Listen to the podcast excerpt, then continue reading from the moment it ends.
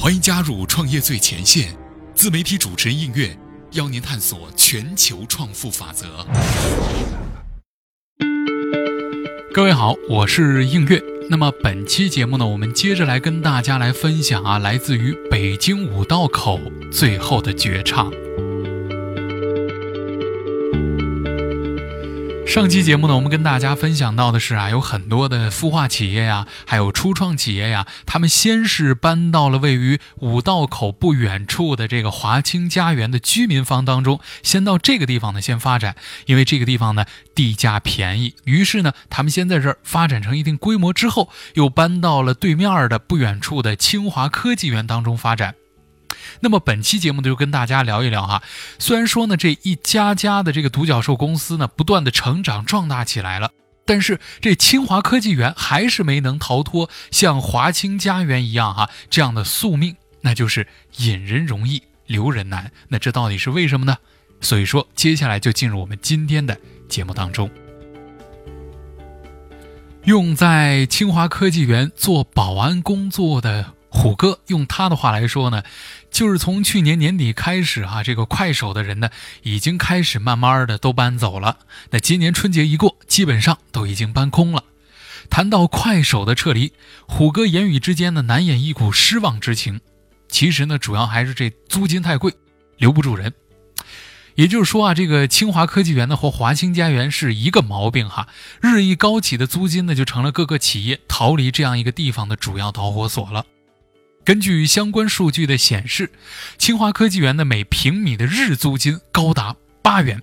是附近西二旗写字楼的两倍还要多。因地而起，随风而去。昔日呢，给这座园区增光添彩的明星企业呢，纷纷的离开，选择了性价比较高的后场村啊，还有望京啊等等这样的地方，留下的都是离不开这片土地的技术和教育公司。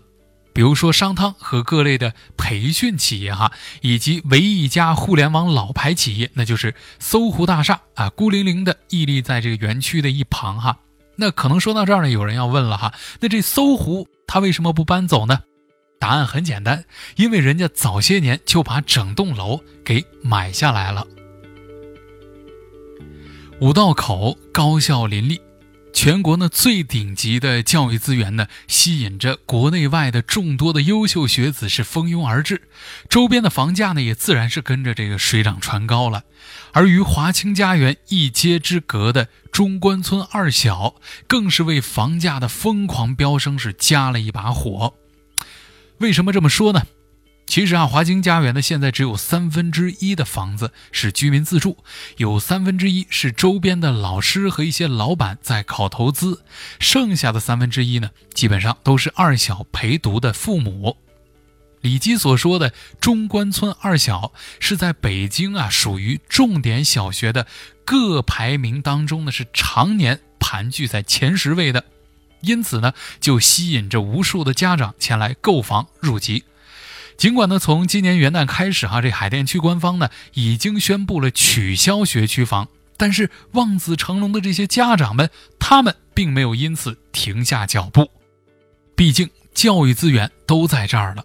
李基呢可以说是一语中的哈，就是李基口中的资源导致了华清家园从交盘到现在二十年不到的时间，这房价已经翻了二十多番，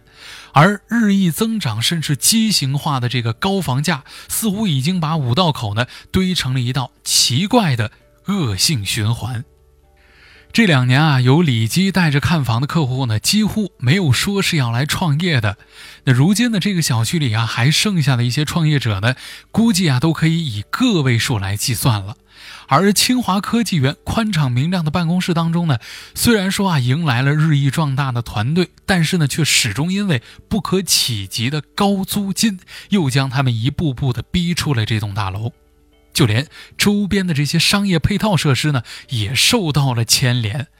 作为创业者们约人见面或者说偷懒发呆啊，两个去处，一个地儿呢是桥咖啡，另外一个地儿呢是雕刻时光。哎，一路见证了这五道口的发展和成长。但是这两家啊陪他一路发展的这个店铺呢，也是因为哈最终没能逃过这个高额的租金的压力，分别于去年的六月份和今年的一月份。相继关闭了。甚至啊，这个高租金的压力呢，已经发展到了有些啊有一些名气的这个品牌，他们都活不下去了。呃，就冲着他手指的那个方向呢，有一家童装品牌哈，叫做巴拉巴拉。但是呢，开了不到一年就倒闭了。现在呢，在这儿活的时间最长的呀，也就是麦当劳和肯德基这两个世界品牌了。那么，顺着李基的手指指向的方向看去呢，作为五道口主干道的城府路上，几间店铺的大门是紧闭着，上面写着“转让”和“招租”这几个大字呢，是格外的醒目。空荡荡的门前，只剩下上下班高峰期的时候的这些人来人往了。甚至呢，连入夜之前哈最热闹的酒吧夜店都开始慢慢的陷入到沉寂当中了。刚刚入夜十一点啊，本应该呢是五道口夜生活的一个开始，因为我们都知道哈，这个酒吧的那个暖场时间呢是晚上的十点钟，也就是说啊，这十一点呢是刚刚有一点起色。但是这个地方有一些有名的酒吧，就在他们的这门前呢，也已经没有了往日的喧闹了哈。只有几个酒吧的工作人员坐在门口的台阶上，百无聊赖的低头玩着手机。李基呢顿了顿，接着跟我们说哈，他说呢，就在前几年的早上上班的时候呢，还能经常看到这个捡尸的现象。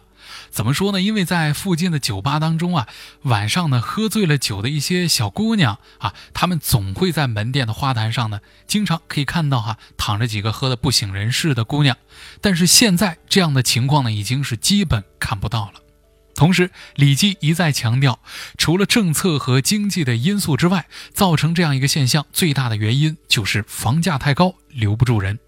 采访结束的第二天呢，李基啊也在朋友圈发出了第一手消息啊。中关村一小和三小呢招生没有变化，向家长们昭告着高价是降不了了，这房子呢依然翘，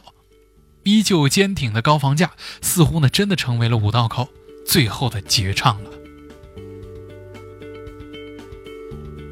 说到这儿呢，我觉得真的非常有必要跟大家来总结一下哈。这个五道口这个地区呢，原来啊应该说是科技发展的最前沿，而且呢周边很多的高校啊，有八大高校，所以说呢这个地方又是最年轻的地方，科技加年轻，那就可以说是最发达，也可以说最富饶的地方。所以说这个年轻呢，曾经是五道口最引以为傲的一张标签儿，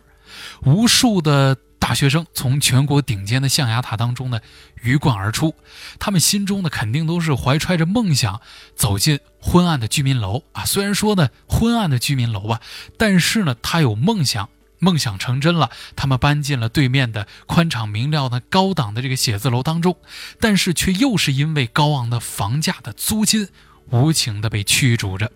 那几十年过去了哈，被标榜为年轻人的天堂的五道口也不可避免的老去了。年轻人没了，年轻的血液没了，那有可能这个地方就会慢慢的被消失掉。那曾经那群热血的年轻人呢，也已经到了中年，在被驱逐的岁月当中呢，不断的发光发热。这五道口呢，真的成了一个遥远的记忆了。可能呢，在很久以后哈，功成名就的他们呢，可以说又回到这个地方，那就是衣锦还乡了。看着破旧的民房、冷清的写字楼，还有消失不见的夜店，